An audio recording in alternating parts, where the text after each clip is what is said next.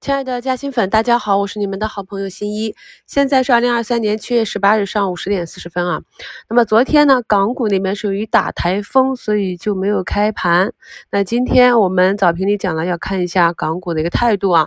那么今天上午还没有收盘，外资呢就流出快七十亿了。那我们的市场呢？今天一个反弹的预期暂时的是落空啊，下跌三千家，上涨只有一千七百八十六家，但是呢，涨停十六家，跌停一家，整体市场的情绪还是可以的。而且呢，我们所把握的这些方向是比较准确的。近期呢，这些底部的科技股都是有异动。昨天我们节目里也点评过了，像。底部的汇顶科技啊，卓胜微，还有我们近两周的案例啊，联创电子，底部的康强电子，我看有的朋友昨天也把握到了张江高科啊。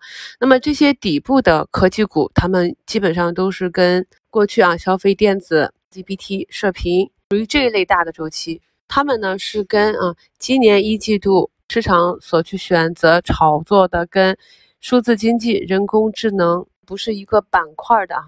那么同时呢，我们也可以看到前期的热点核心算力个股，寒武纪、海光信息这些啊，今天又是一个大跌，并且寒武纪呢这里的一个放量下跌，暂时呢是跌破了平台啊。那么距离企业发布半年报也没有多少天了，在这么短的时间内啊，像销售服务器的浪潮信息，我国啊还是比较有。领先性的光模块，其业绩呢都跟不上这个炒作的温度，所以呢资金呢也是纷纷做出防御的姿态。朋友们还记得在前期啊这些 AI 核心算力个股单日大涨的时候，我也是在节目里和课程里跟大家讲过，一定要认清个股股价的运行周期，在上升周期里啊每一次回踩都是为股价再创新高蓄力，而在下行。周期里啊，每一次超跌反弹，主力的目的呢，也都只有一个，大概率的呢，就是去做获利筹码的派发。这也是我絮絮叨叨跟大家讲了一个月之久了。那我们再回去看一下，像寒武纪、中微公司这些公司的走势啊，那么再来理解我当初跟大家讲的这些话，是不是就能更加清晰的看懂这个市场了？虽然说呢，近期的市场比较震荡，但是机会依旧是有的。我们在近期依旧展望的课程里面给的案例非常的少啊，就是因为现阶段呢要重个股轻大盘，尽管呢大盘指数震荡加剧啊，但是个股的机会也是越来越明确了。比如在今天早评里跟大家去分享的，我昨晚复盘发现的这个瓷砖板块，那像东鹏控股呢，沿三踏五啊走得非常的强劲，目前呢又是六个点的涨幅。小瓷砖蒙娜丽莎呢也是去攻击年线板块和个股，经过了漫长的下跌之后。如果未来行业和业绩有转好的预期，那么新进场的资金呢，自然就会去选择盈亏比更好的板块和个股去介入。那么底部有资金介入的迹象，我们也是在课程中反复的讲。这里呢，股价虽然有反复，但是朋友们还是要对自己的择股看盘能力啊有点信心。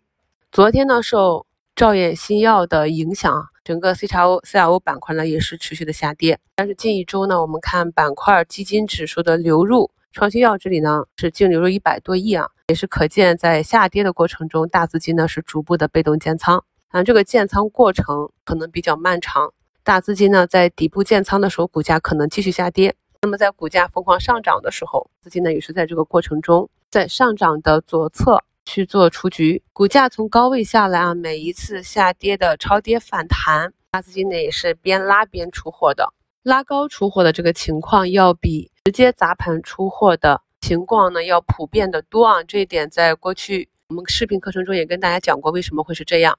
在周日给大家更新的一周展望里呢，我们只讲了一个案例啊，五千多只个股选出一个案例来跟踪，一定是比较有代表性的啊。我们在节目中、课程中点评了很多机会板块和个股的图形。近期呢，看到有一些新加入新米团的朋友，比如说我们节目简介中的这位听友，他是从六月底开始恶补学习。前面买套的一直解不了，又舍不得割。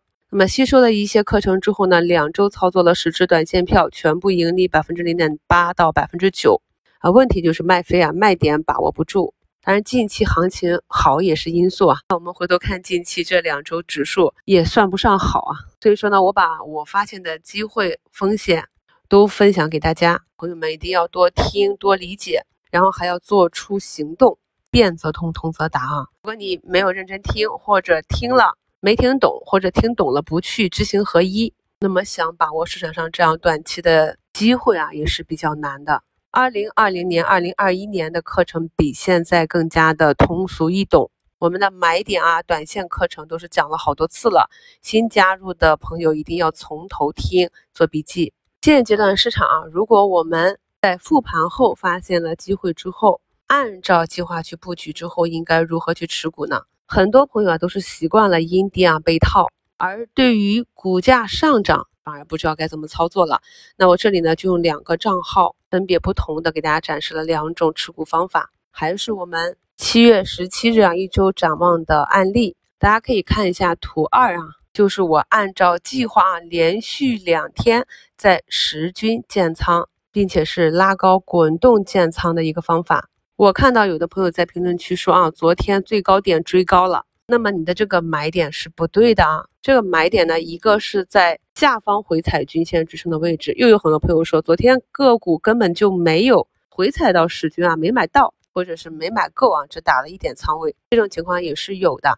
那么我今天给大家讲的这个案例图二是一个比较高阶的啊，就是在下午啊盘整发现股价异动要启动的时候打上的一笔活动仓。那么这笔活动仓的目的就是要做日内差价，并不是要加仓。所以大家看到我在呢股价左侧和右侧的两个高点，分别是进行了两笔卖出。那第一笔呢有三个点的差价。第二笔呢有六七个点的差价，这样呢就日内啊这笔活动仓就赚到了四个多点的收益，是不是比你去开仓一只新股要稳妥的多啊？那么这四个多点呢就贡献给降低底仓的持仓成本了。因为很多朋友呢平时是上班的，也没有时间看盘，或者说做日内操作的技术还没有那么熟练。那么图三呢，就是另外一种方式了。首先呢，是发现了这个逻辑之后，复盘的时候确定啊，要去做这一部分的布局，于是呢，就耐心的等待机会。我们可以看到，这只个股呢，从底下已经走出两个涨停了。短期的位置呢，一定不是低位了啊。但是由于分析了筹码和整个逻辑，所以呢，是在上周四啊，上周四上证指数是大涨的情况下，它却是一个放量的下跌。我们在大跌市里啊找。逆势抗跌上涨的品种，那么看好的品种，有时候在大涨市里故意的向下杀，也是为了震仓拿筹码。这些呢背后都是复杂的交易者的心理博弈啊。所以说股市是逆人性的。所以我看懂了这一点呢，就在上周四市场大涨而它却下跌的时候，按照计划呢在实际上方去拿筹。次日啊股价就反包，也就证明了我的这个判断是正确的。之后呢股价天天都创新高，于是呢没有操作。等到市场触发了我的。操作体系内的指标，然后再跟随趋势即可。两种方法分享给朋友们，希望对大家有所帮助。祝大家下午交易顺利，我们收评再聊。